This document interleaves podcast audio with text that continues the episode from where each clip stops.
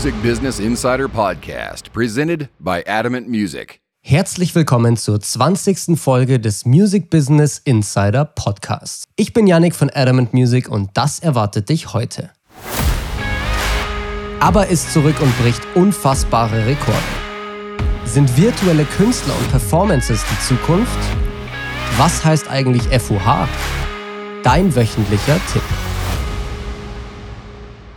20 Wochen, 20 Folgen und viel, viel tolles Feedback von euch. Deswegen jetzt erstmal vielen, vielen Dank, dass du mit dabei bist und wir diesen Podcast gemeinsam gestalten können. Ich hoffe, das geht noch lange so weiter, also lass uns direkt in die heutige Folge starten. Insider Update. Die schwedische Kultband ABBA ist nach fast 40 Jahren wieder zurück und hat das neue Album Voyage für den 5. November angekündigt. Die ersten beiden veröffentlichten Singles haben sie das erste Mal seit 1982 in die Top 10 der UK-Charts gebracht und performen sowohl physisch als auch digital sehr gut. Das war aber definitiv noch nicht alles. Als ich Folgendes gelesen habe, musste ich zweimal hinschauen. Allein in Großbritannien wurde das Album in den ersten 24 Stunden über 40.000 Mal vorbestellt. Letzte Woche war diese Zahl dann schon bei über 80.000. Ich betone nochmal, nur in Großbritannien. Und das, nachdem die Band ja mehrere Jahrzehnte quasi nichts gemacht hat. Wirklich extrem beeindruckend, dass man eine Fanbase über so lange Zeit an sich binden kann. Das zeigt mal wieder, wie unglaublich wichtig eine richtige Marke für Künstler ist. Dadurch kannst auch du sowas erreichen. Und eine weitere Besonderheit an dem ABBA-Release, ABBA spielt auch wieder Live-Konzerte, aber auf eine andere Art und Weise. Ab dem 27. Mai 2022 werden sie mit einer zehnköpfigen Liveband in einer extra dafür gebauten Arena in London auftreten. Und das Besondere hieran, die vier Bandmitglieder von ABBA werden digital performen bzw. virtuell und scheinbar eben nicht live vor Ort sein. Nur die zehnköpfige Band ist wirklich dort und alles andere passiert digital. Dafür arbeiten sie mit hochkarätigen Produzenten, Regisseuren und Choreografen seit mehreren Monaten an der Show. Umgesetzt wurde das Ganze von einem 850-köpfigen Team der Firma Industrial Light and Magic, die George Lucas gegründet hat. Wie das am Ende genau aussieht und abläuft, weiß ich leider noch nicht genau. Aber es wird den ZuschauerInnen ein revolutionäres Konzerterlebnis versprochen. Irgendwie werden aber dort virtuell performen, begleitet von einer Liveband. Mal schauen, was das alles bringt, aber die Erfolge jetzt schon sind echt beeindruckend. Der zweite Buchstabe für das September-Gewinnspiel ist übrigens ein A. Insider Trends. Weil wir gerade schon bei dem Thema virtuelle Konzerte waren, würde ich hier noch gerne ein bisschen tiefer eintauchen. Dieser Trend nimmt immer weiter Fahrt auf und expandiert in verschiedenste Bereiche. Aber ist dafür jetzt einfach ein Beispiel, aber es gibt noch weitaus mehr. 21 Pilots spielen zum Beispiel am 17. September ein virtuelles Konzert in dem Computerspiel Roblox. Bereits 2012 hat ein Tupac-Hologramm auf dem Coachella Festival performt, Travis Scott ist in Fortnite aufgetreten und mittlerweile gibt es sogar rein virtuelle KünstlerInnen. Gerade in asiatischen Ländern ist das schon ein riesiges Phänomen, dass es Musikerinnen und Musiker gibt, die eigentlich gar nicht existieren. Sie wurden digital erschaffen, haben aber Social-Media-Accounts und spielen richtige Konzerte. Und der Erfolg ist wirklich gigantisch. Auch amerikanische Firmen fangen an, solche KünstlerInnen zu kreieren. Der Vorteil daran liegt ganz klar auf der Hand. Man kann sich den perfekten Künstler nach den eigenen Vorstellungen erschaffen. Egal für welche Nische, egal welche Optik, egal welcher Sound. Alles ist möglich. Und auch wirtschaftlich ist das natürlich genial für die Firmen bzw. Künstler, die dahinter stehen.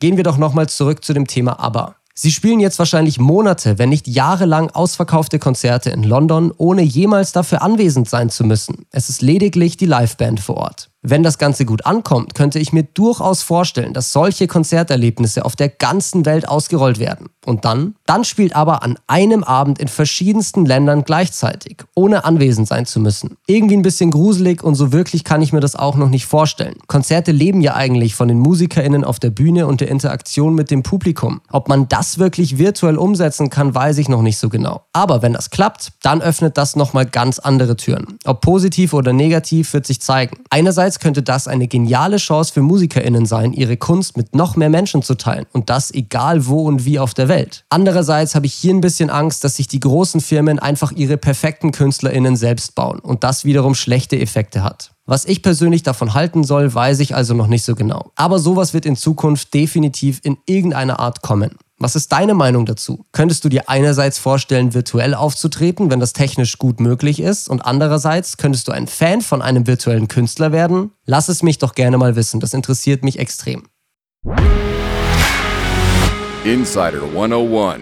Jetzt würde ich dir gerne noch kurz den Begriff FOH erklären, denn der wird beim Thema Konzerte und Live-Musik immer relevant für dich sein. FOH bedeutet Front of House und beschreibt in der Veranstaltungstechnik den Bereich, an dem Ton- und meistens auch Lichttechniker stehen. Kennst du sicherlich von Konzerten, dieser abgesperrte Bereich, wo die ganzen Mischpulte sind. Wenn das also mal in der Kommunikation mit einer Location oder Technikern aufkommt, dann weißt du jetzt, dass hier meistens dieser Bereich bzw. die Tontechnik gemeint ist. Klär das am besten direkt mit dem FOH. Ist ein Satz, den ich bei gefühlt jedem Konzert höre und oft schaut man dann in fragende Augen bei MusikerInnen. Du gehörst spätestens jetzt nicht mehr dazu. Insider-Tipp.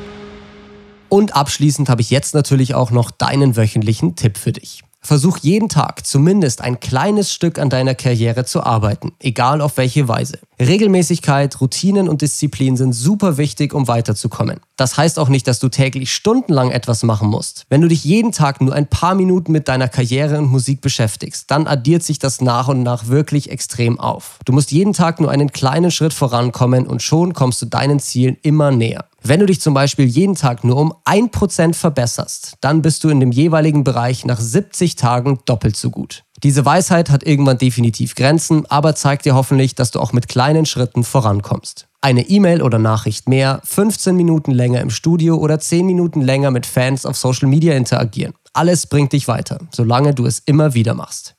Das war es jetzt aber wieder für diese Folge des Music Business Insider Podcasts. Ich hoffe wie immer, dass dir die Episode gefallen hat und du einiges lernen konntest. Natürlich freue ich mich auch immer sehr über Feedback und Anregungen für zukünftige Folgen. Und falls du es noch nicht getan hast, dann folge auch gerne dem Podcast und unseren anderen Kanälen. Jetzt aber erstmal vielen Dank fürs Zuhören und bis zum nächsten Mal. Deine Musik hat's verdient, gehört zu werden.